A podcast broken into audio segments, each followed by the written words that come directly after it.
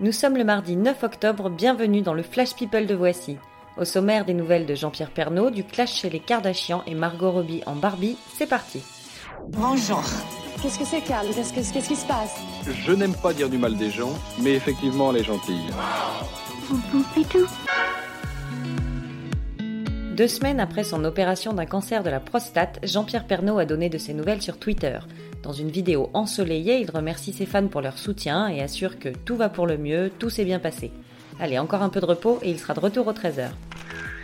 La fille de Cardi B n'a que 3 mois, mais elle pèse déjà lourd sur l'échelle du bling. La petite Culture est l'heureuse propriétaire d'un fauteuil pour enfants orné de 26 000 cristaux et estimé à 1500 dollars, un cadeau de naissance offert par la maison de disques de sa maman. Certains naissent avec une cuillère en argent, d'autres avec un trône en strass. Fashion Clash chez les Kardashians.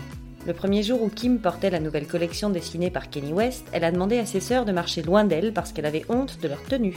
Ouch Courtney lui a rétorqué Et toi, t'as l'air d'avoir gagné le Tour de France avec ton look pourri. Moi, je suis pas là pour montrer mon derrière dans des leggings transparents. Bonne ambiance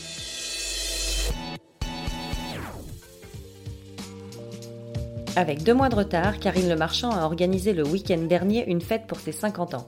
Elle avait bien sûr convié ses potes Stéphane Plaza, Isabelle Morini-Bosque et Chantal Ladsou, mais aussi plein d'anciens candidats de L'amour est dans le pré et même certains de la saison en diffusion. Comme quoi, leur complicité ce n'est pas que de la télé. Amy Schumer a dit non, Anna aussi. Aujourd'hui, c'est Margot Robbie qui est pressentie pour incarner la célébrissime poupée Barbie au cinéma. Le film imaginé par Mattel veut mettre l'accent sur le côté féministe de Barbie, une idée qui a séduit l'actrice australienne. Alors une Barbie féministe, d'accord, mais qui fera Ken? Les inconditionnels d'Alien ou de Ghostbusters vont prendre un petit coup de vieux, mais Sigourney Weaver a fêté hier ses 69 ans. Si si, mais pas question de lever le pied pour autant, elle est très occupée par le tournage des deux prochains volets d'Avatar, pas de retraite pour les héros. Voilà, c'est tout pour aujourd'hui. On se retrouve demain pour un nouveau Flash People. D'ici là, bonne journée à tous. Dans l'histoire, il y a un début, un milieu et une fin. Maintenant, vous savez. Merci de votre confiance. À bientôt, j'espère.